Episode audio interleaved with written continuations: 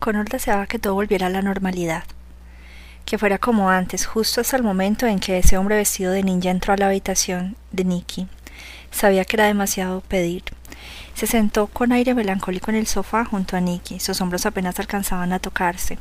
Frente a ellos se encontraba PM1, PM2 y los padres de ella. Se suponía que sería una especie de reunión en la que las dos familias hablarían sobre todo lo que había pasado, pero se convirtió en un foro para definir las restricciones. Pensó en el comediante Bill Maher y en cómo hacía reír a la gente con su segmento en televisión de artículos de fondo breves llamados New Rules. Pero en la casa de los Mitchell no hubo risas. Solo se establecieron restricciones a diestra y siniestra, hacia arriba y hacia abajo, para entrar y para salir. Se solicitaron reportes vía teléfono celular de lunes a viernes al salir de la escuela y varias veces al día los fines de semana. Nada de salir por la noche hasta tarde se estableció un sistema de chaperones para todos los encuentros.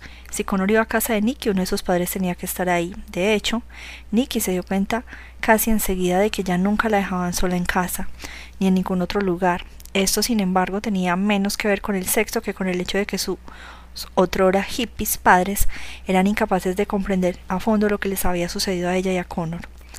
También los privilegios relacionados con la tecnología se vieron reducidos en extremo. Ahora tendrían que informar de todas sus contraseñas e historiales de visitas, y estos serían inspeccionados diario. Nada de navegar en secreto por la dark web. Nada de ventanas de incógnito, solo tarea, nada de Facebook o Instagram, nada de escuchar podcasts. Los obligaron a retroceder diez años o más en el aspecto informático. Ninguno de los dos quería escuchar los argumentos. Es por tu bien o nos estamos asegurando de que estés a salvo. Connor creía que a él y a Nicky los beneficiaría más que los que permitiera tomar un curso de combate cuerpo a cuerpo. Pensó en mantener un cuchillo de caza en su bolsillo, pero sabía que si llegaban a descubrirlo lo suspenderían en la escuela. Nicky pensaba menos en armas que en practicar cómo hacer llamadas de emergencia. Jugueteó con la idea de obtener gas pimienta y traerlo consigo, pero también sabía que tendría problemas si la sorprendían y no quería que algo así apareciera en sus solicitudes de ingreso a las universidades. Ambos estuvieron de acuerdo con todo. Lograron quejarse un poco, poner los ojos en blanco y cara de deben de estar bromeando, no tenemos diez años. Pero en el fondo ambos sabían que si accedían ahora las restricciones se suavizarían a medida que pasara el tiempo y que el recuerdo de lo que sucedió se debilitaría en la memoria de todos. Connor se dijo, dos semanas, quizá tres. Luego se cansarán de tratar de hacer cumplir todas las reglas y regresaremos a la normalidad. Nicky pensó, aún podemos salirnos con la nuestra para hacer lo que necesitamos hacer, solo tendremos que planear y anticipar un poco. Como en el caso de la nueva regla, si Connor viene deberá de haber un chaperón presente. Al diablo con eso, pensó, no vamos a obedecer. Sin embargo, aceptó sin discutir. Supuso que entre los dos encontrarían la manera de hacer trampa y sortear esa regla esa y todas las que resultarán demasiado inconvenientes. Entre más pensaba de esta manera, más se acercaba a Connor. Tan solo escucharlo respirar, sentí los músculos de sus brazos cuando se inclinó hacia él, la tranquilizó. Él también sintió alivio por un instante, pero luego lo perturbó el recuerdo. Casi la mato. Sabía que no era del todo verdad, pero al mismo tiempo tampoco era falso. En algún momento Nicky apretó su mano. Fue un momento casi tan sensual como el de su primer beso. Rose se mantuvo callado durante la reunión y dejó que Kate fuera quien hablara. Miró a los adolescentes, luego a los padres de Nicky y por último a su esposa, quien gesticulaba mientras hacía énfasis en algo que él no escuchaba porque en realidad estaba pensando. Todos piensan que terminó, todos quieren creer que acabó, todos quieren regresar lo más pronto posible a una vida que tenga la apariencia de lo que solía ser, yo también, pero tal vez sea un gran error, necesito recuperar mi pistola. Y sí, y la mejor, la más importante, la más aterradora confesión de todos los tiempos. Durante su breve encarcelamiento, Easy fue un prisionero modelo. Por favor, disculpe y gracias, oficial, en todo momento. Necesitaba mostrar paciencia mientras esperaban que los detectives reunieran toda la información que les pidió. Supuso que estarían llamando con urgencia a sus contactos en todos los departamentos de homicidios de Florida. Sabía que tendrían que justificar por qué solicitaban la información. Tenemos a un tipo dispuesto a confesar. Necesitaban reunir nombres y fechas y fotografías de decenas de jurisdicciones y detectives que sentían curiosidad de inmediato, y también necesitaban obtener esas listas sin que las autoridades se enteraran de dónde estaban ellos con exactitud, ni dónde estaba su John Doe. En cuanto se supiera que tenía en custodia a alguien que al parecer estaba ansioso por confesar crímenes múltiples, todos los departamentos querían enviar a su hombre o a una detective a la prisión para escuchar lo que Daisy tenía que decir, y eso provocaría una situación imposible de manejar. Los tres detectives con los que hablo desearían mantener el control. Va a ser difícil, pensó. De hecho, reflexionó en su celda en la prisión. No querrán compartir nada de mí. Sospechan que ya había llamado al FBI a la famosa unidad de ciencias del comportamiento en cuántico para solicitar sugerencias sobre cómo proceder con cautela cómo formular sus preguntas, cómo obtener sus mejores respuestas, pero al mismo tiempo estarían rechazando toda petición de que agentes con experiencia en asesinatos múltiples estuvieran presentes durante las sesiones planeadas. Tenía claro que los detectives querrían empezar lo antes posible. Sabía que había logrado sembrar en ellos un temor. Tal vez cambie de opinión, quizás se cierre, se, se calle, se niegue a hablar. Sabía que los detectives lo intuían, todo lo que les había prometido se tambaleaba en las más resbalosa de las pendientes. Cada vez que añadían un nuevo fragmento de información pensaban no arruines esto. ¿Habría podido ser más provocador? ¿Más atrayente? pensó. Y se sonrió en su celda y respondió a sus propias preguntas. No. Durante el día era más que amistoso con todos los guardias que pasaban por su celda. Sabía que lo habían incluido en una lista especial de vigilancia y que a sus cuidadores les ordenaron que limitaran su contacto con los otros prisioneros. Nadie quería que algún compañero le dijera Mejor sea inteligente y mantén la boca cerrada, amigo. Lo estaban marginando, pero nadie le confirmó que estaba en aislamiento. Sabía que las autoridades de la prisión trataban de cooperar con los detectives lo más posible, pero no tenía certeza de qué tanto podría él confesar y proveerles fama y fortuna, de hecho. Por todo eso, Easy colaboró cuando dos guardias lo llevaron a un área exterior para que hiciera ejercicio media hora, algunos saltos de tijera, flexiones de brazos y un agradable paseo por el patio para pasar de la sombra a la zona soleada y de regreso. No les mencionó nada a los guardias cuando se dio cuenta de que habían despejado el área de ejercicio, de que no había otros prisioneros, una maniobra inusual y problemática para las autoridades. Le agradó por lo general, reservar esas estrategias para prisioneros de alto nivel. Los cerebros de las bandas de narcotráfico o los mafiosos de mayor edad. Sucedió lo mismo cuando los llevaron a las regaderas. No había nadie más en el interior, ningún guardia dándome la espalda mientras alguien me viola, pensó. Así que cantó con alegría mientras se enjabonaba, canciones infantiles como Rema, rema, rema tu bote, y el oso se fue a la montaña. Le llevaron las comidas a su celda, y él se mostró muy agradecido y cortés. Se dio cuenta de que sería imposible ser un prisionero más complaciente y sumiso. En algún momento le pidió algo que le era un guardia. Era un teniente con un uniforme más elegante que los otros y parecía haber posado por fuera de la celda, solo para verlo de cerca. ¿Qué tipo de material? preguntó el teniente, feliz que el prisionero le hubiera podido, pedido que se detuviera. ¿Tiene libros de Harry Potter? preguntó Easy. No lo creo. Entonces tal vez cualquier novela que encuentre, o un libro de historia. Me gustan los relatos sobre los padres fundadores y la guerra civil, o no ficción sobre alpinismo. Lo que encuentre, tengo gustos muy variados. De acuerdo, le traeré algo, y una Biblia para que pueda rezar, añadió Easy. Por supuesto, ¿desea ver a un sacerdote? No, no es necesario, puedo realizar mis propios servicios. Darme la comunión yo mismo, ya sabe, el cuerpo y la sangre. También puedo rezar mis Ave Marías y mis Padre Nuestros. No hay problema, pero gracias por preguntar. Y si no tenía la intención de leer sobre Harry ni sobre Voldemort, Washington, Jefferson, Lincoln o sobre cualquier o sobre cómo subir el monte Everest. Tampoco quería leer un pasaje de la Biblia, un texto que le parecía inútil y irrelevante. Solo quería darle al teniente una razón para regresar a su celda. Tenía una segunda petición que hacerle cuando comenzó a alejarse. También, si no es demasiado pedir, podrían usted o alguno de sus otros oficiales. Sonrió y usó un tono de voz amigable, familiar solo hacerme saber cuando regresen los detectives a verme. Me parece que también van a querer preparar la sala de entrevistas e instalar un equipo electrónico de mejor calidad. El teniente asintió. Cuente con ello, dijo. Y si no es molestia, teniente, ¿me podría proporcionar papel y un lápiz? Me gustaría escribir una carta y explicarle la situación a mi familia. Eso puede arreglarse, dijo el teniente. Y si sabía, se está preguntando si diré algo incriminador en esa carta. Los detectives ya le advirtieron. Dele al señor Doe cualquier cosa que pida. Entendía a la perfección que a todos en la prisión les había dicho que debían ser lo más amables posible, aunque no fuera lo acostumbrado con los sospechosos de asesinato. Soy alta prioridad, me van a tratar con guantes. Tal vez no sepan por qué, pero ya les advirtieron que no me molesten, que no me hagan enojar, que no hagan algo, o más bien que no hagan nada que me pueda hacer cambiar de parecer respecto a hablar.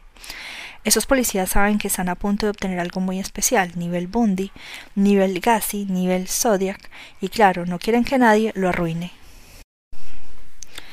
Acababa de caer la tarde cuando el teniente regresó a la celda de Isi acompañado de un interno de confianza. El interno le entregó una bandeja de metal con pastel de carne, puré de papa, algunas verduras apenas identificables, una rebanada de pan blanco, una porción de mantequilla y una galleta de chispas de chocolate. El teniente le pasó un desgastado libro de pasta blanda. Era una novela de misterio de John D. MacDonald. A través de la misma abertura en la celda también le hizo llegar un ejemplar de la Biblia encuadernado de cuero falso, un lápiz del número dos y tres hojas de papel blanco. Easy se le agradeció. El teniente se inclinó y se acercó más a la puerta de la celda. Acaban de instalar un sistema de cámaras en la sala de entrevistas, como dijo usted, que lo harían.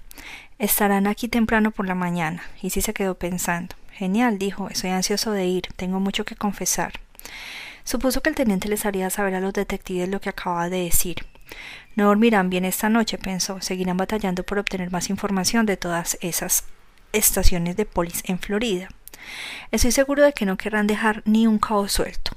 Tendrán que analizar su forma de abordar la entrevista. ¿Quién será el interrogador líder? ¿Qué técnicas deberán usar? ¿Qué estrategia implementarán si empiezo a dudar? Casi sentía la emoción de los detectives. Me pregunto si les habrán llamado a sus jefes en Miami, si les habrán avisado que algo increíble está a punto de suceder. Lo pensó un momento y luego respondió su propia pregunta. Por supuesto que les avisaron. Cenó y esperó a que recogieran la bandeja. El interno regresó por ella, y sí fingió estar absorto en la Biblia, pero cuando lo vio alejarse caminando por el bloque de celda se relajó unos minutos. Tenía los pies sobre la dura cama, una cobija andrajosa y una vieja almohada le cubría la espalda. Las luces se apagarían dentro de poco y el bloque se sumergiría en la oscuridad. Esperaba con emoción las sombras. Pensó en la muerte de Bravo, en Charlie y en Delta. Reprodujo en su mente todo lo que Alfa le había dicho. Fue un instante maravilloso cuando me di cuenta de que era él quien estaba frente a mí. Recordó las muchas ocasiones en que se deleitaron juntos apreciando la muerte en el lugar especial de Jack. Todos esos recuerdos lo vigorizaron. Quería reír a carcajadas. La grandeza se puede expresar de muchas maneras, pensó. Al fondo del bloque de celdas se escuchaban los sonidos de otros hombres, alaridos al azar, algo de rabia, algo de desesperación, pero para él no significaba nada. Tomó el lápiz y el papel y plasmó unas cuantas palabras que eligió con esmero. Se dio un momento para analizar lo que había escrito. Una vez satisfecho regresó a la tarea que lo ocupaba. Se quitó la camiseta blanca con agilidad y diligencia, la rasgó formando tiras largas que ató entre sí. Se oyó un ruido como de claxon y de pronto se apagaron las luces del bloque de celdas. Le tomó unos segundos ajustarse a la oscuridad. Había un pequeño arco de luz ambiental que provenía del fondo del bloque, donde los guardias nocturnos se mantenían vigilantes, pero sin esforzarse demasiado. Sin perder tiempo le dio forma a uno de los extremos de la soga e hizo un nudo corredizo. El otro extremo lo ató a la puerta de la celda con dos nudos simples, lo más alto que pudo. Luego tomó la horca que había formado y se la colocó alrededor del cuello. Levantó la hoja con las breves palabras que había escrito y la guardó en el bolsillo de su pantalón para que la pudieran ver sin demora la siguiente persona en el bloque. Luego retrocedió alejándose de la puerta de la celda. Se dijo siéntate con fuerza, pero cuida que la soga no se desteja. Tuvo una abrumadora sensación de paz y emoción. Quería reír a carcajadas. Los muchachos de Jack apreciarán la broma, pensó. Esos policías creyeron que los iba a volver famosos. ¡Ja! Han estado demasiado ocupados con la búsqueda más descabellada jamás concebida o ejecutada. Aquí el único famoso soy yo, Easy. El John Doe al que no podrán olvidar en mucho tiempo. Se dejó caer con rapidez y sintió enseguida el nudo corredizo apretar su cuello. Un pensamiento fugaz cruzó su mente, estaba sintiendo lo mismo que sus víctimas, le agradó. Una especie de familiaridad extraña. Lo hizo sonreír mientras se ahogaba despacio hasta morir y abrazaba las tinieblas que lo iban invadiendo. Sus piernas se sacudieron una vez, sus brazos temblaron y se crisparon. En el trozo de papel había escrito Soy Jack. Viviré por siempre. Tercera parte. Las fiestas. Primer prólogo. Un día después de que Izzy salió de este mundo por el lado izquierdo del escenario. Una conversación breve que tuvo lugar más o menos de la forma prevista. A media mañana el teléfono celular desechable sonó con insistencia. Alfa tenía una hilera de aparatos de ese tipo sobre una mesa junto con sus computadoras y su selección de armas. Cada uno estaba marcado de forma escrupulosa con el número, el servicio contratado, el mapa con las ubicaciones de las torres celulares cercanas que podrían registrar las llamadas y una tarjeta escrita a mano señalando cuándo y dónde utilizó el aparato. La mayoría de las tarjetas estaban en blanco porque los celulares no habían sido activados. Alfa también tenía la preocupación de no conservar ninguno por un periodo prolongado. Lo reemplazaba con frecuencia sin importar si los había usado o no. También cambiaba la tarjeta SIM de vez en cuando como una práctica de precaución extrema. Enseguida se percató de que el celular que sonaba era el del número que había dado el abogado de Easy. Lo tomó, se aclaró la garganta, se recordó a sí mismo que debía sonar igual que cuando se conocieron dos días antes. Aquí Furtz, señor Considine. Sí, lamento ser el portador de malas nuevas, pero tengo una noticia perturbadora en relación con el señor Doe, dijo el abogado. Alfa respiró hondo. Se encontraba en un territorio psicológico que no le resultaba familiar. Un lugar incierto. Le asombró lo que estaba experimentando. Sentía un gran pesar. La sensación de que algo que construyó empezaba a desintegrarse. Primero bravo, ahora easy. Escuchó al abogado del pueblo decir, al parecer nuestro cliente mutuo cometió suicidio. Alfa sabía que ciertas respuestas eran urgentes. Un dramatismo necesario, mentiras necesarias, una actuación necesaria de este lado de la línea telefónica. Dios mío, exclamó, respuesta falsa. ¿Pero cómo? ¿Por qué? Parece, continuó coincidente, que el señor Doe logró rasgar una de sus prendas y fabricar un lazo para colgarse en su celda. Es una forma de suicidio muy común en el ámbito penitenciario. Pero es algo tan inesperado, exclamó Alfa. No lo era. Tenía tanto por qué vivir, continuó. Tanto por qué vivir, eso era cierto. Pero Alfa sabía que el abogado pensaría en dinero, éxito o amor. No tenía idea de la verdadera razón para vivir Daisy. Debo decirle, señor Furs, ahora que había una muerte de por medio, desapareció el amigable Al, que a pesar de nuestras recomendaciones parece que el señor Doe habló con los detectives antes de suicidarse. Por supuesto que lo hizo, tenía el plan de volver a entrevistarse con él sin que yo estuviera presente. Claro que sí. Además, hay indicios de que el señor Doe planeaba atribuirse cierto número de crímenes. ¿Crímenes? preguntó Alfa, imbuyéndole un falso tono de sorpresa a la palabra. ¿Qué tipo de crímenes? Falsa ingenuidad. Homicidios, según me dijeron, múltiples asesinatos no resueltos en todo el estado de Florida, una matanza tipo Ted Bundy. Tal vez el hecho de reconocer que los cometió fue lo que lo condujo al señor Doe al suicidio. No tengo más información. Pero eso es un escándalo, contestó Alfa. No lo era. Bien seguida, lo que había hecho Easy, montó un escenario catastrófico para confundir a la Gestapo. ¿Y ahora qué sucederá? preguntó Alfa, aunque conocía la respuesta. La situación es incierta. La investigación de todos los casos que los detectives esperaban resolver quedan ahora en una especie de limbo. Es difícil decir cómo procederán. Si no hay a quien procesar, no creo que gasten tantas horas hombre para resolver los crímenes restantes. Lo más probable es que solo decidan eliminar los casos de sus registros. Vaya, dijo Alfa, pero eso me parece incorrecto. Justo lo que sí sabía que sucedería. Como abogado del fideicomiso supongo que tendrá que reclamar el cuerpo pero por supuesto, este fallecimiento tendrá un impacto importante en los otros miembros del fideicomiso. Coincidiendo recitó sin parar algunas cifras, oficiales en prisión, el médico forense del condado, los detectives de la policía local. La idea era que el ficticio Al Furz le diera seguimiento al asunto. Alfa ni siquiera se molestó en escribir los datos. No iba a reclamar el cuerpo, tampoco contactaría a las autoridades. En cuanto la conversación terminara, destruiría el teléfono y el resto de sus tarjetas personales. Cualquier vínculo con Izzy sus últimos días quedaría borrado. Luego desaparecería del mundo del abogado y sería como si Al nunca hubiera existido, porque de cierta forma nunca lo hizo. Tengo otra pregunta, continuó el abogado. Sí, dígame. Verá, el señor Doe dejó una nota, muy breve, críptica. Nadie sabe lo que significa. ¿Qué decía? Coincidí y necesitó las últimas palabras de Izzy. Alfa apretó los dientes, experimentó dos fuertes emociones al mismo tiempo. Sintió furia porque sabía que la deuda de Sogoa y la novia se había duplicado, triplicado, cuadruplicado, se había vuelto infinita. ¿A quién más podrían culpar de todo lo que les había sucedido a los muchachos de Jack? Y sintió respeto porque sin saber que esa era la palabra que Dice había usado cuando habló con los detectives y citó a la reina de Soul, su acción era para ponerse de pie. La complejidad y la sofisticación de su sacrificio eran asombrosas. Por cada nota de admiración que sentía Alfa había una nota de furia que la acompañaba. Reconoció que ambas formaban parte de la música de la muerte. ¿Tiene idea qué significa Jack o quién es? preguntó el abogado. En absoluto, mintió Alfa. Segundo prólogo, más tarde, esa misma noche. Otra conversación esta vez en línea. Alfa escribió. Primera orden del día, malas noticias. Pero en realidad pensó, de hecho son buenas noticias de cierta manera. Alfa sabía que tenía que decir la verdad al resto de los muchachos de Jack o alguna especie de verdad. Le sorprendía la intensidad de las sensaciones que lo invadían. Se dijo que debía ser claro, conciso e indolente a pesar de la peculiar complejidad de todo el asunto. Hizo una pausa para buscar las palabras, pero entonces decidió que lo mejor sería ser directo. ¿Y si se suicidó en su celda? Ni Charlie ni Delta respondieron de inmediato. Alfa supuso que estarían procesando la noticia. Continuó. Lo hizo de manera tradicional y con gran habilidad. Se burló de la Gestapo, le dijo que confesaría decenas tal vez veintenas de casos no resueltos en toda Florida. Los condujo a un espinoso entorno de contradicciones y posibilidades, investigaciones de asesinatos que serían demasiado difícil atribuirle porque ni siquiera habría podido cometerlos él. Será un verdadero desastre, en especial cuando las familias, los diarios y la televisión se enteren, lo cual sucederá tarde o temprano. Podemos ayudarles con un correo electrónico bien situado o un informe anónimo a los diarios locales. Y si era un Jack de la era moderna.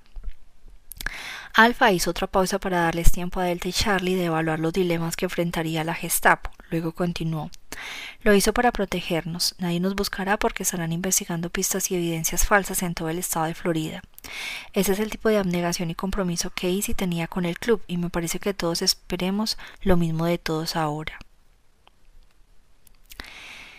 Y me parece que todos esperamos lo mismo de todos ahora.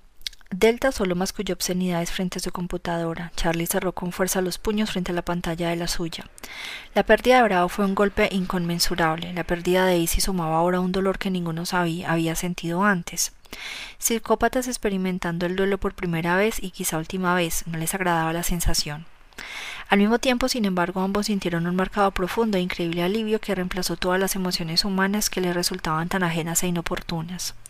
Ahora en verdad no tenemos nada de qué preocuparnos, estamos fuera de peligro. Alfa continuó. Gracias a Isi, ahora podemos enfocarnos en la venganza, podemos enfocarnos en matar, pero antes de eso creo que debemos de castigarlos. Tengo algunas ideas sobre lo que deberíamos hacer. También Charlie y Delta tenían sugerencias. Alfa prosiguió, necesitamos joderlos en grande. Necesitamos convertir sus vidas en un puto infierno, luego los matamos justo cuando crean que todas las cosas solo han salido un poco mal y están tratando de arreglar sus miserables vidas. Los matamos con ingenio, los matamos de una forma espectacular. Delta y Charlie no podían estar más de acuerdo con Alfa. A los tres los inundó una enorme cantidad de ideas, una ola de creatividad homicida que llegó con la misma letanía cantada, casi como una canción de cuna. Que se jodan, que se jodan, que se jodan, que se jodan, jodan, jodan y luego mueran. Capítulo 34. Un cambio siempre viene bien. Connor y Nicky no les tomó mucho tiempo encontrar maneras de eludir las nuevas reglas, tuvieron que ser un poco más sigilosos, planear más. Descubrieron que de hecho ambos disfrutaban de esa sensación de comportarse como bandidos. Se comunicaban con más frecuencia, lo cual los sorprendió porque no creían que fuera posible. Llamadas telefónicas, mensajes de texto, FaceTime y Zoom. Adoptaron algunos eufemismos para evitar palabras como coger fue como inventar un lenguaje diferente en su propio mundo, uno que solo ellos podían hablar, como los clics de los aborígenes de Kalahari, o como los gruñidos y los ruidos grutuales de los indios de la selva amazónica. No sabían que era un sistema similar al de los muchachos de Jack.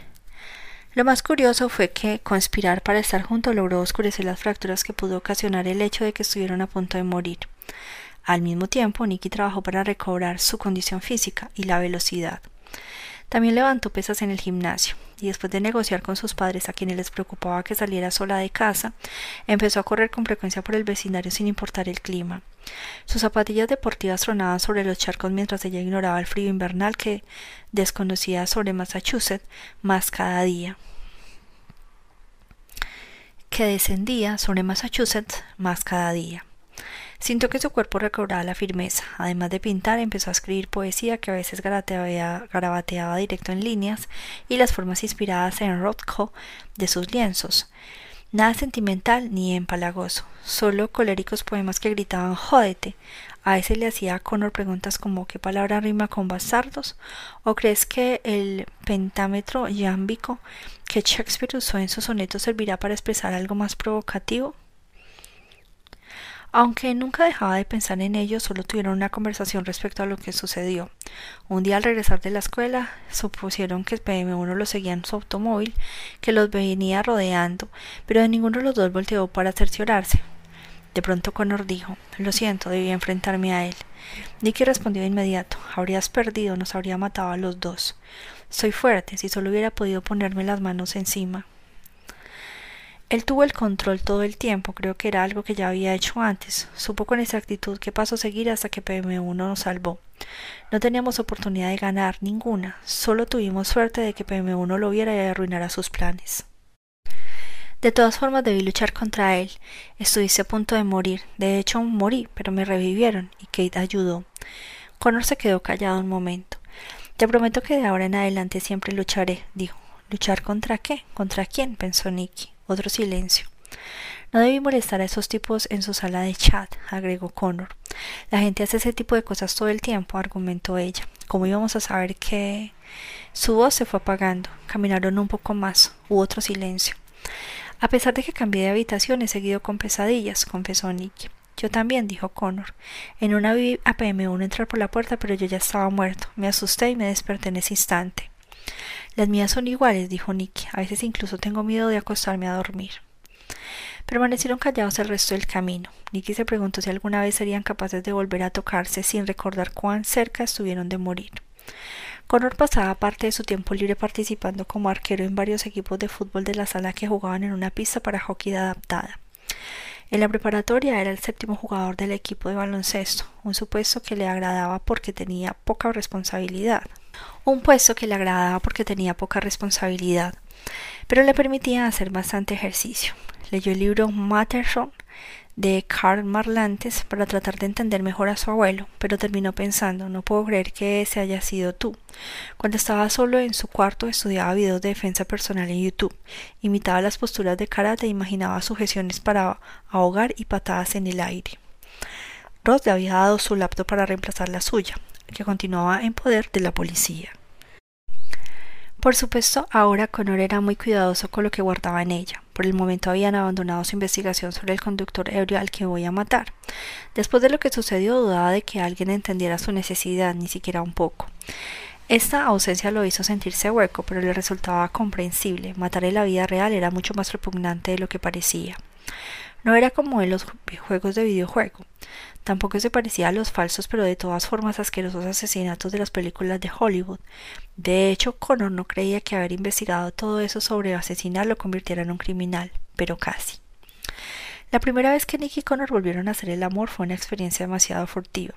Momentos robados de prisa mientras la madre de ella iba al supermercado más cercano a comprar leche de almendras. Casi no tuvieron tiempo de besarse, fue más como un estallido, como una liberación, y después ambos sintieron que estaban tratando de recobrar algo que tal vez no habían perdido, pero que ahora se encontraba oculto. La segunda vez fue una noche que casi se parecía a aquella en que fueron atacados y eso los hizo actuar con extrañeza y titubear.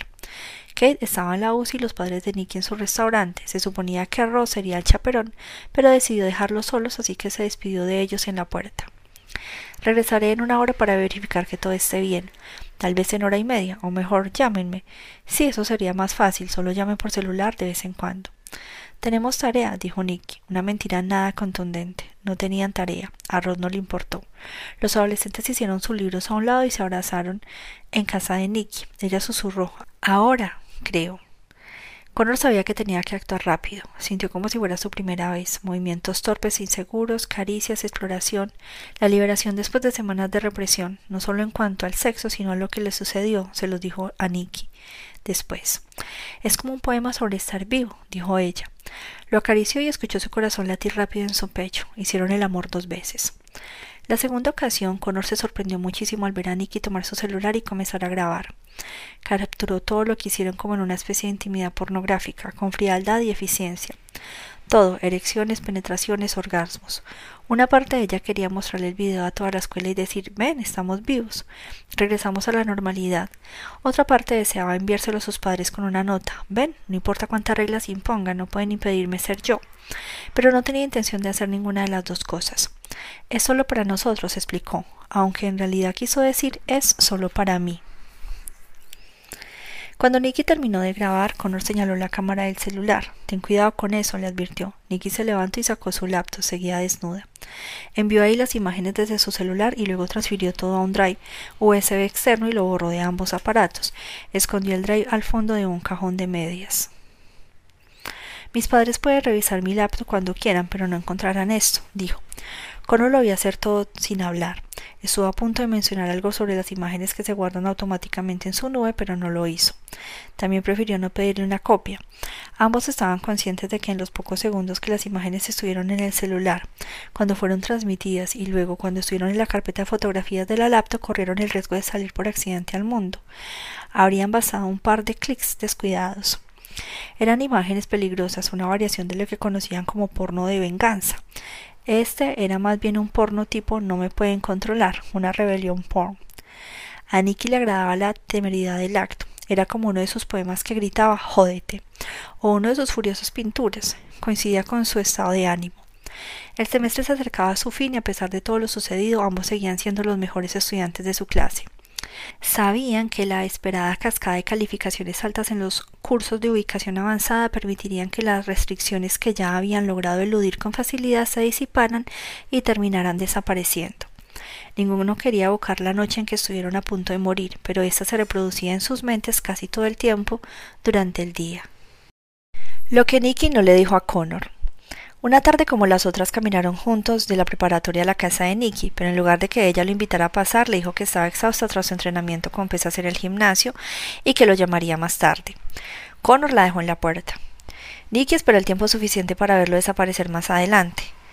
Caminó a su casa. Se puso las zapatillas para correr y un traje deportivo. Vació su mochila y se colgó al hombro. Luego salió rápido y se dirigió al centro, a unos tres kilómetros sobre la misma calle. Corrió kilómetro y medio y luego avanzó con paso constante. Se mantuvo en las aceras cada que veía más tránsito alrededor. Los suburbios desaparecieron detrás de ella y el centro pareció crecer al frente. A una calle del restaurante de sus padres desaceleró y empezó a caminar a recuperar el aliento. Quería verse tranquila cuando entrara. La gerente la vio cruzar la puerta. Hola, Nicky, ¿cuánto tiempo sin verte? Nos enteramos de tu. La gerente hizo una pausa y luego continuó. Problema.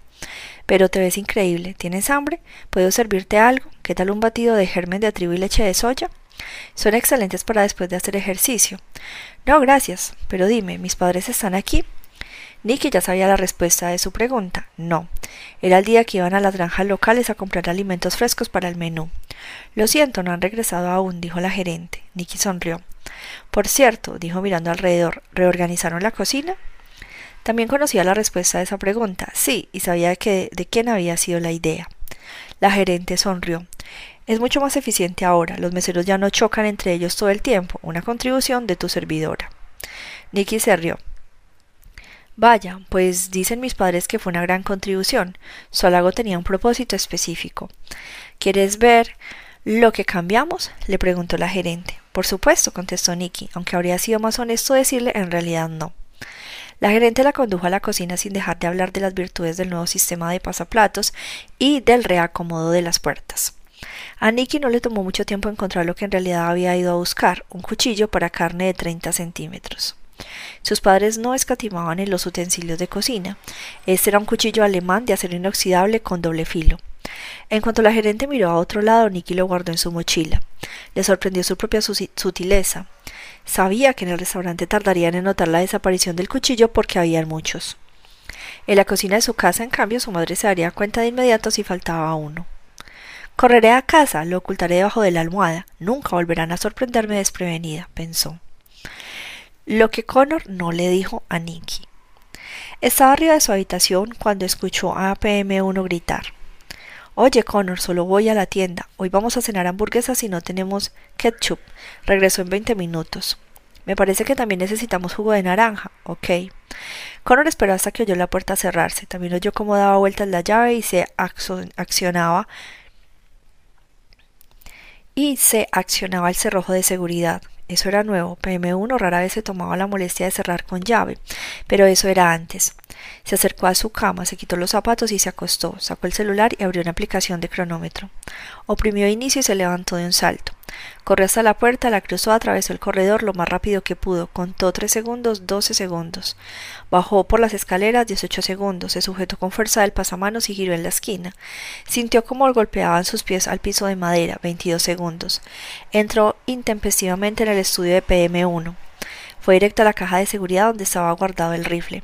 Se arrodilló y oprimió el teclado numérico la, la fecha de cumpleaños de PM2.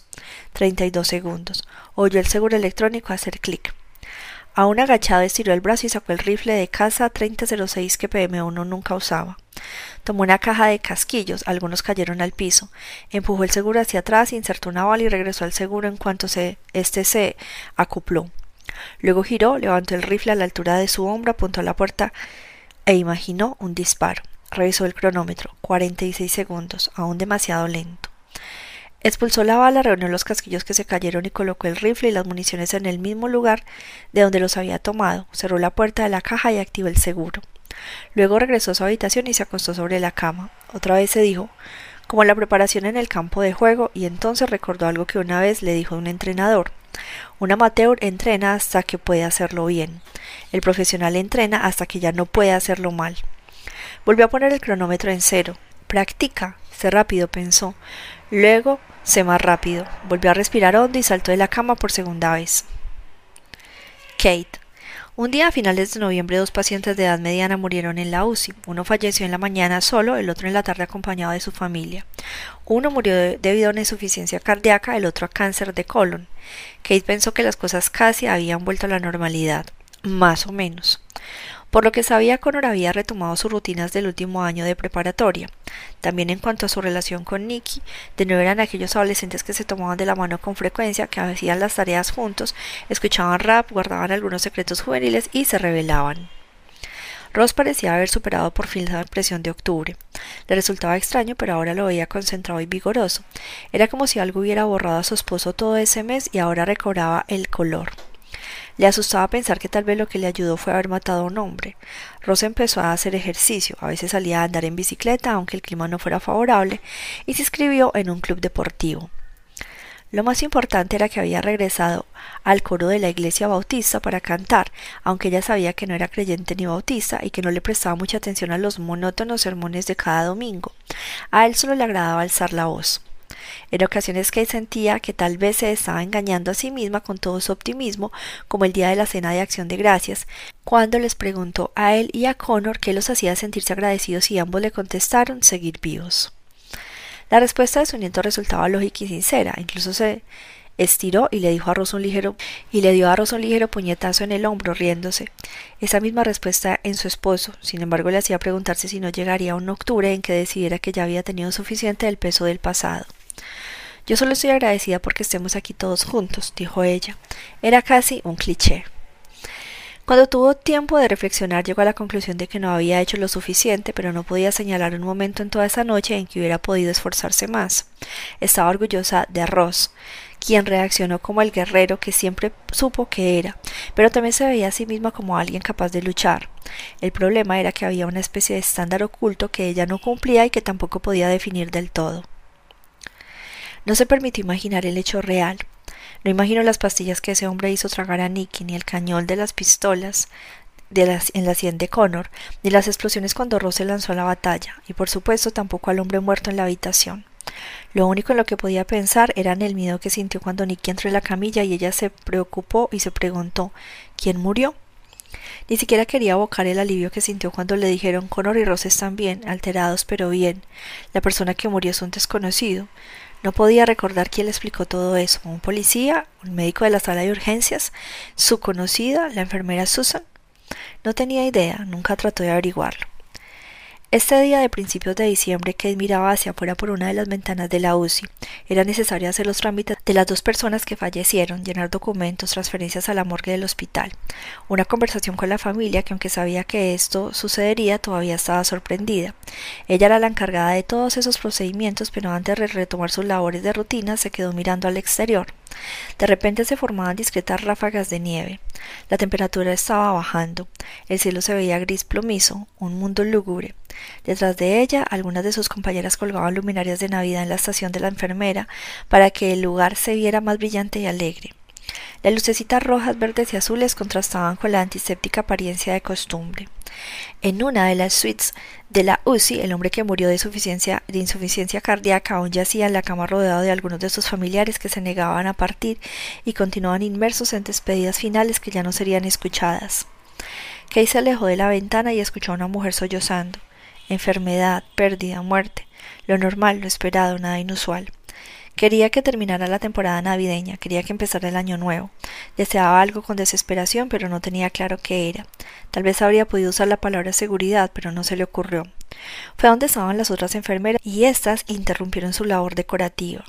Creo que deberíamos llevar al difunto de la UCI 7 a la morgue, dijo. ¿Alguien que no esté ocupada y pueda ayudarme? Ross. Cuando andaba en bicicleta, cuando hacía ejercicio, sacaba a pasar el perro del vecino y en especial cuando cantaba en los ensayos del coro los martes y jueves por la noche o el domingo en el servicio vestido con la espléndida toga de color blanco y rojo, Ross sentía que se convertiría en un tenor de la muerte. La voz que escuchó aún no lo perseguía. ¿Vas a morir ahora? Un mes después de aquella noche de octubre en que esperaba haber matado al último soldado del Vietcong, Ross llamó por teléfono a la detective ex-marín. Hola, detective, dijo en bastante amabilidad. ¿Cree que podría responder algunas preguntas que me inquietan? Tal vez, señor Mitchell, pero como la investigación continúa abierta no puedo decir mucho. Ross ignoró esta aclaración e insistió. ¿Qué han averiguado respecto al hombre que maté?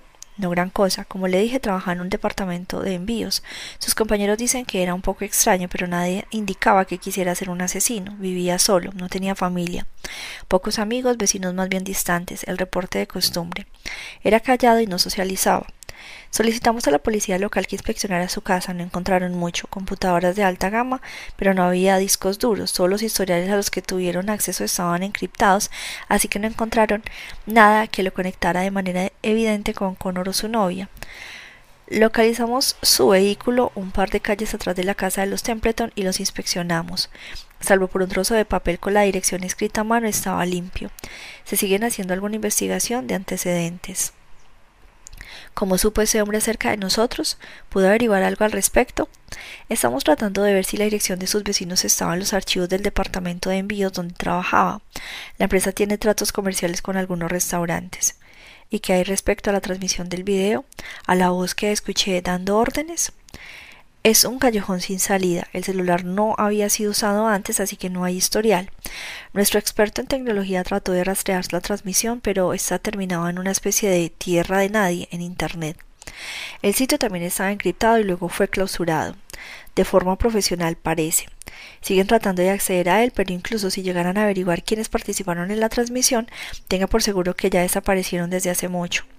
En el sentido electrónico quiero decir, ¿Qué hay respecto a la laptop de Connor? Puede venir a recuperarla, dijo la detective. Misma historia, continuó e hizo una pausa.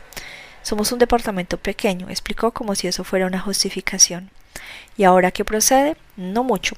La policía de esta zona tiene algunos casos sin resolver que estamos tratando de conectar con el hombre, pero desde su perspectiva, bueno, pues el tipo está muerto. Excepto por lo que su nieto nos dijo, el motivo continúa siendo incierto, y lo que Connor narró parece bastante descabellado. Es decir, claro, podrá haber una razón por la que un individuo manejó más de ocho horas y llegó equipado con pistola, drogas y una videocámara a la casa de su vecino y no a la suya, donde tendría que estar Connor, pero sigue siendo un misterio. No creemos que sea muy productivo invertir más horas hombre en esto. La voz sigue allá afuera. Sí, pero usted mató al individuo que estaba cometiendo el crimen en su nombre. La detective se quedó pensando. ¿Su nieto o la señorita Templeton han recibido nuevas amenazas? ¿Algún indicio de problemas adicionales? No. ¿Está seguro? Sí, después de lo que sucedió estoy seguro de que nos informarían. Tal vez, dijo ella en tono tajante. A Ron no le gustó la conclusión a la que llegó la detective, pero no dijo nada. Ella continuó. Creo que ayudaría mucho si usted y los Templeton hicieran una lista con los nombres de las personas que podrían guardarles algún resentimiento y que tengan los recursos suficientes para contratar a un asesino a sueldo barato. ¿Un asesino a sueldo? Exacto. Sé que suena improbable, pero no sería descabellado. La gente piensa que los asesinos a sueldo son como James Bond o como los miembros de The Adley Viper Assassination Squad de las películas de Kill Bill. Pero en general son tipos con empleos ordinarios como fachada dispuestos a dispararle a alguien por diez mil dólares o menos. Hay mujeres golpeadas que contratan a individuos en Internet, esposos engañados que emplean a un tipo de que conocieron en un bar. Demonios, incluso tuvimos el caso de un padre de familia que contrató a un motociclista pandillero para matar al entrenador del equipo escolar de fútbol porque mandó a su hijo a la banca y él esperaba que obtuviera una beca universitaria como jugador. Suele ser algo mucho menos emocionante de lo que parece en las películas. Ross sintió que eso era una variación de la sospecha de Connor y Nicky que estaban involucrados con un traficante de drogas, que la detective mencionó tras el incidente, una sospecha que no llegó a ningún lado como la mayoría. En fin, continuó ella, ese sería un escenario mucho más probable en este caso. ¿Por qué diablos ni siquiera sabemos quién era el blanco principal? ¿Era usted, los Templeton, Connor, Nicky? ¿Por qué no tratan de averiguarlo? Mientras tanto, nosotros seguiremos investigando de la mejor manera posible. Como le dije, el caso sigue abierto, es solo que no contamos, no estamos seguros de qué más podríamos hacer en este momento. Pero Ross no creía que el caso abierto significara algo. La detective negó con la cabeza. Mire, si, su nieto la señorita Templeton ven algo sospechoso o fuera de lo común, cualquier cosa que los ponga nerviosos por alguna razón, si les envían algo extraño por internet o si no sé, reciben una llamada o un mensaje de texto, deberán ponerse en contacto conmigo de inmediato. Le voy a dar el número de mi celular. Dígales que me pueden llamar en cualquier momento, a cualquier hora. Usted también. En su casa hay cámaras, alarmas. No, nunca pensamos necesitarlas. Sí, tiene razón, pero eso fue antes de lo que sucedió. En su zona no son demasiado necesarias, es decir, tiene uno de los índices más bajos de criminalidad en el estado. Además, la mayoría de los delitos ahí tienen que ver con jóvenes fumando marihuana o preparatorias o preparatorianos que roban bicicletas. Quizá algunos problemas domésticos que terminan en el juzgado de divorcios, nada fuera de lo común, excepto excepto una noche de octubre. Correcto. Así que, ¿por qué no considera hacer mejoras en los sistemas de seguridad de su casa, señor Mitchell? Los sistemas modernos no cuestan demasiado. Lo que quiero decir es que tome las precauciones que pueda, porque salvo que yo solicite más patrullas en su vecindario, no se me ocurre nada más que hacer. Enviamos un reporte al FBI, tal vez ellos le den seguimiento. De hecho, podrían ponerse en contacto con usted, pero no cuente con ello. ¿Cree que podrían saber algo?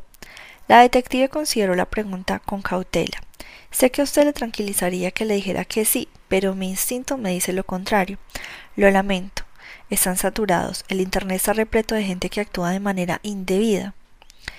Hay amenazas por doquier y la red es infinita. Tratar de separar lo que es real de lo que no puede ser es muy difícil, tal vez imposible. incluso a pesar de que el FBI cuente con programas de computación y algoritmos especializados y con muchísimos técnicos jóvenes que conocen el fondo de la World Wide Web, el Bureau invierte mucho tiempo en tratar de averiguar quiénes son los verdaderos criminales. Trata de imaginar cuántas posibilidades hay en esto. Terroristas extranjeros, terroristas locales, hackers rusos, grupos de odio en extrema derecha, grupos reconstituidos de nazis y del KKK, crímenes de cuello blanco, fraudes bancarios, violaciones a la ley de valores. Ahí es donde van los recursos y el caso de ustedes no coincide con ningún perfil evidente. Ross tenía más preguntas, pero solo había una que le inquietaba en verdad. ¿Cree que seguimos en riesgo? La detective se quedó pensando de nuevo. No le puedo decir que sí, tampoco le puedo decir lo contrario. Pero claro, por eso le estoy sugiriendo que aumente la seguridad de su casa. Por otra parte, ¿no cree que cualquier amenaza inmediata a su familia o a los Templeton ya fue? La detective pareció buscar la palabra correcta antes de continuar. ¿Neutralizada? O al menos por el momento. Es decir, usted mató a un hombre que fue enviado a asesinar. Lo más probable es que los otros involucrados como el individuo de la voz traten de desaparecer. Huir es parte de la naturaleza humana, señor Mitchell. Tal vez estén haciendo lo más lógico, ocultarse. Saben que los estamos buscando, pero no tienen ni idea de con qué recursos contamos, así que creo que tratarán de alejarse de nosotros lo más posible. Claro, los están buscando, pero ¿cuándo se van a esforzar si me acaba de decir que es imposible atraparlos? pensó Ross. En el ensayo del coro de esa noche le prestó poca atención a las letras de las canciones, pero entregarse a la gozosa música y a los sonidos que cada vez escuchaban con más intensidad le ayudó a calmar un poco sus acelerados pensamientos. Entre las repeticiones de Noche de Paz y de Magnificat en Re mayor de Bach que el coro preparaba para los servicios anuales de la víspera de Navidad, Rose se encontró pensando de forma compulsiva de quién era la otra voz y en qué estará pensando ahora.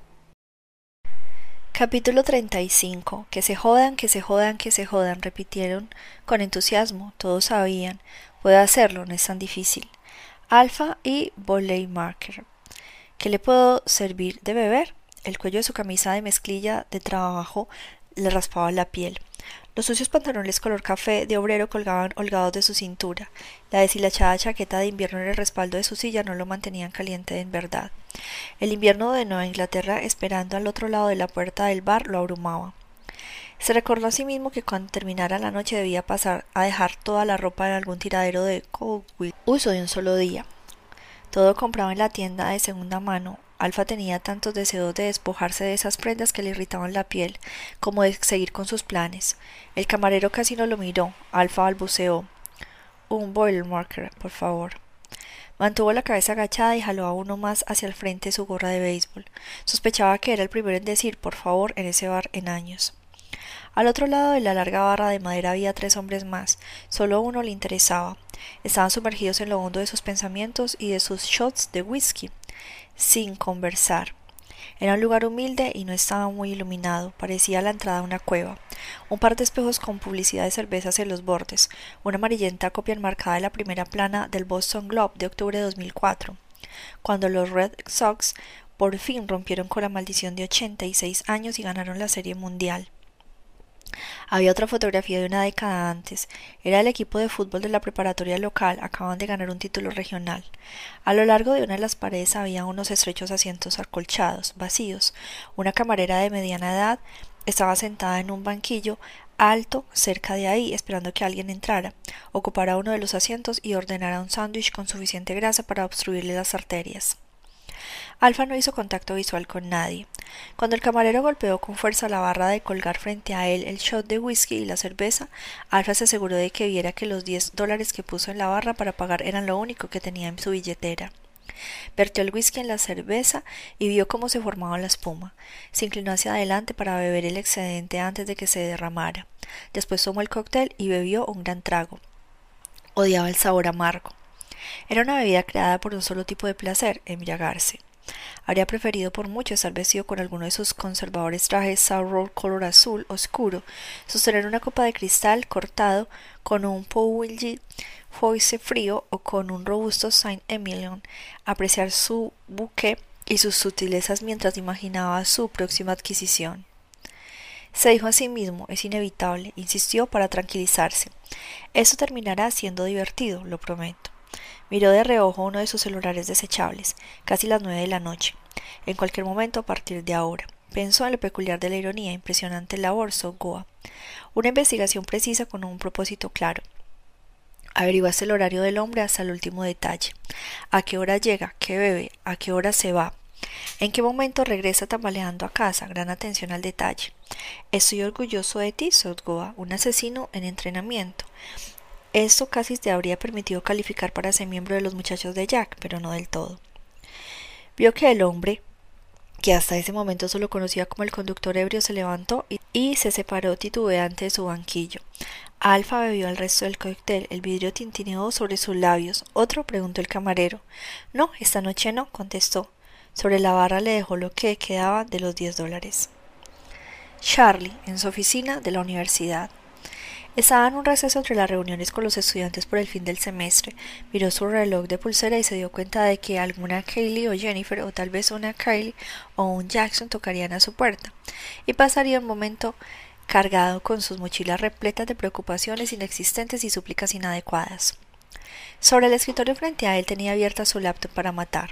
A veces cuando le daban ganas de arriesgarse dejaba abierta en la pantalla algunas de sus imágenes favoritas de los muchachos de Jack por lo general, una que para ese momento ya debían de haber enviado a algún reino electrónico donde nadie la encontrara.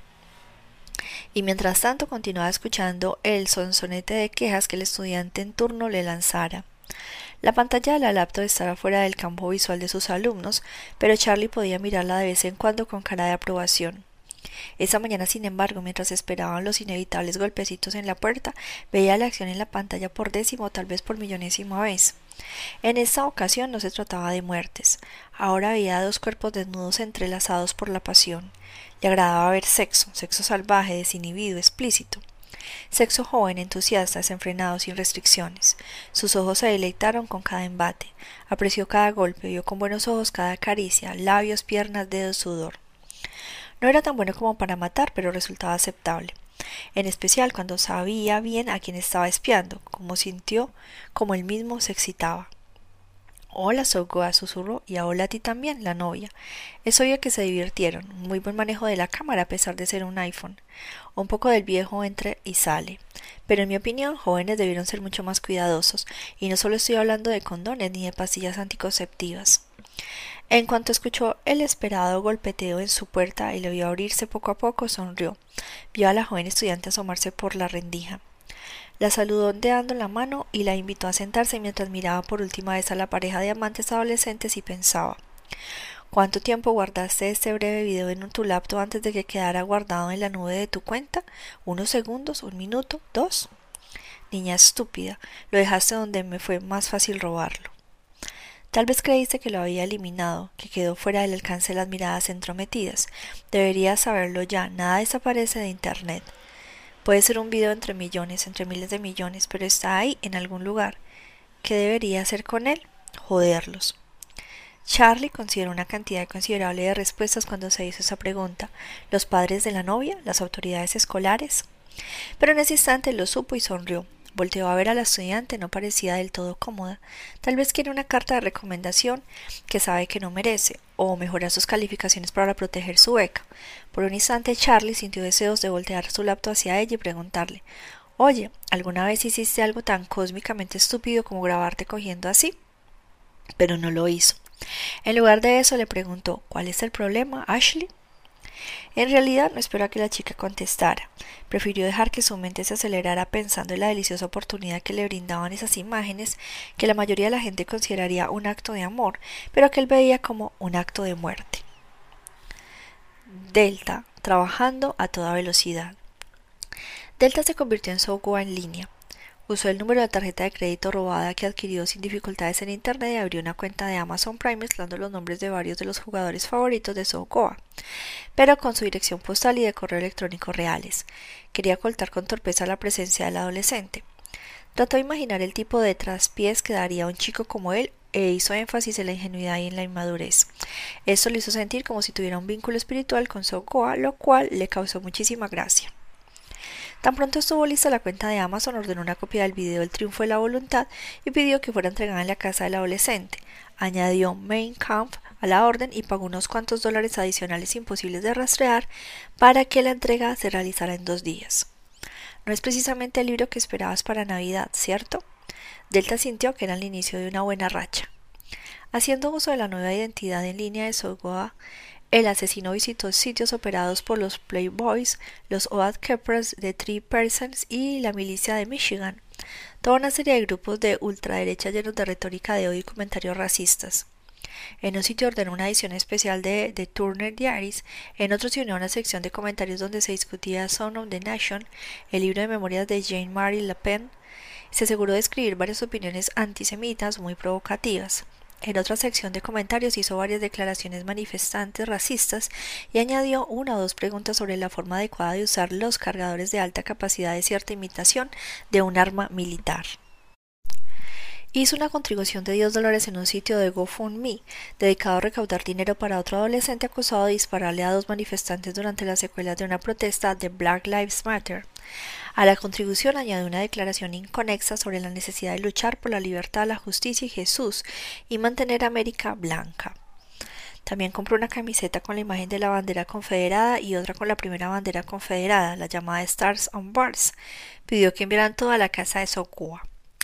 Luego, relajado, casi riéndose, sacó unos antiguos correos electrónicos que se enviaron a Sogoa y la novia los había tomado la investigación que hizo Charlie sobre la pareja.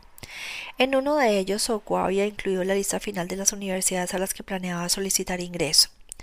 Delta le envió al decano las admisiones de primer año de cada una de las instituciones una enigmática nota anónima. Connor Mitchell solicitará ingreso a su universidad, buenas calificaciones, atleta sobresaliente, mucho potencial, un candidato muy valioso, aunque tal vez debería usted informarse más sobre los verdaderos intereses de este joven antes de otorgarle un lugar. Delta se aseguró de que cuando los decanos de admisiones de las universidades trataran de verificar de dónde venía el correo, cayeron de inmediato en una confusa serie de cuentas falsas y de publicaciones provenientes de alejados lugares en todo el mundo. En cambio, al verificar la dirección de Internet de Sokoa encontraría las abundantes e interesantes publicaciones hechas a través de la misma. Para alguien que enviaba con frecuencia imágenes de víctimas de asesinato a estaciones de policía para burlarse de los oficiales, este era un ejercicio sencillo. Delta estaba casi tan orgulloso de sus habilidades informáticas en Internet como de su destreza para matar. Eliminó a Sokoa de la lista que tenía en la mente. Aún faltaban sus abuelos y los padres de la novia. Para ellos también tenía un par de ideas. Alfa y una adquisición de un nuevo tipo. Alfa pensó que de las muchas veces que había arrastrado a alguien, esta fue quizá la más sencilla. La camioneta Toyota del conductor ebrio viró sin control en varias ocasiones y estuvo a punto de golpear a más de un automóvil estacionado al tratar de dar la vuelta. Alfa sabía que el hombre que iba manejando no prestaría atención a las luces reflejadas en los espejos retrovisores. Se mantendría encorvado sobre el volante tratando de mantener más o menos el control a lo largo de las seis calles que recorría con dificultad para ir de su bar favorito al decadente complejo de departamentos donde vivía. De hecho, la mayor preocupación de Alfa era que algún policía que pasara por el vecindario notara el errático avance del hombre y lo detuviera. Sabía que no se conmovería con un sea paciente conmigo, por favor, nada de estrictas advertencias o infracciones. Lo arrestarían en cuanto el oficial verificara el permiso de conducir en su sistema, y esto arruinaría todos los planes que él tenía. Por la tarde, antes de ir al bar, estuvo en un complejo de departamentos. No había cámaras de seguridad. Tampoco vecinos entrometidos, nada de ancianos espiando por las ventanas para notar cada vez que alguien entraba o salía. Nada de patrullas de seguridad de la vigilancia vecinal o para prevención del crimen. De hecho, a Alfa le pareció que ese lugar era tal vez el más adecuado que había visto para realizar adquisiciones. Varias de las luminarias de los senderos exteriores estaban apagadas. La oscuridad del invierno proyectaba negrísimas sombras en las áreas abiertas. El clima frío había obligado a todos a permanecer en sus departamentos. Solo algunas luces penetraban en la penumbra general, entre ellas y el resplandor de ciertos televisores.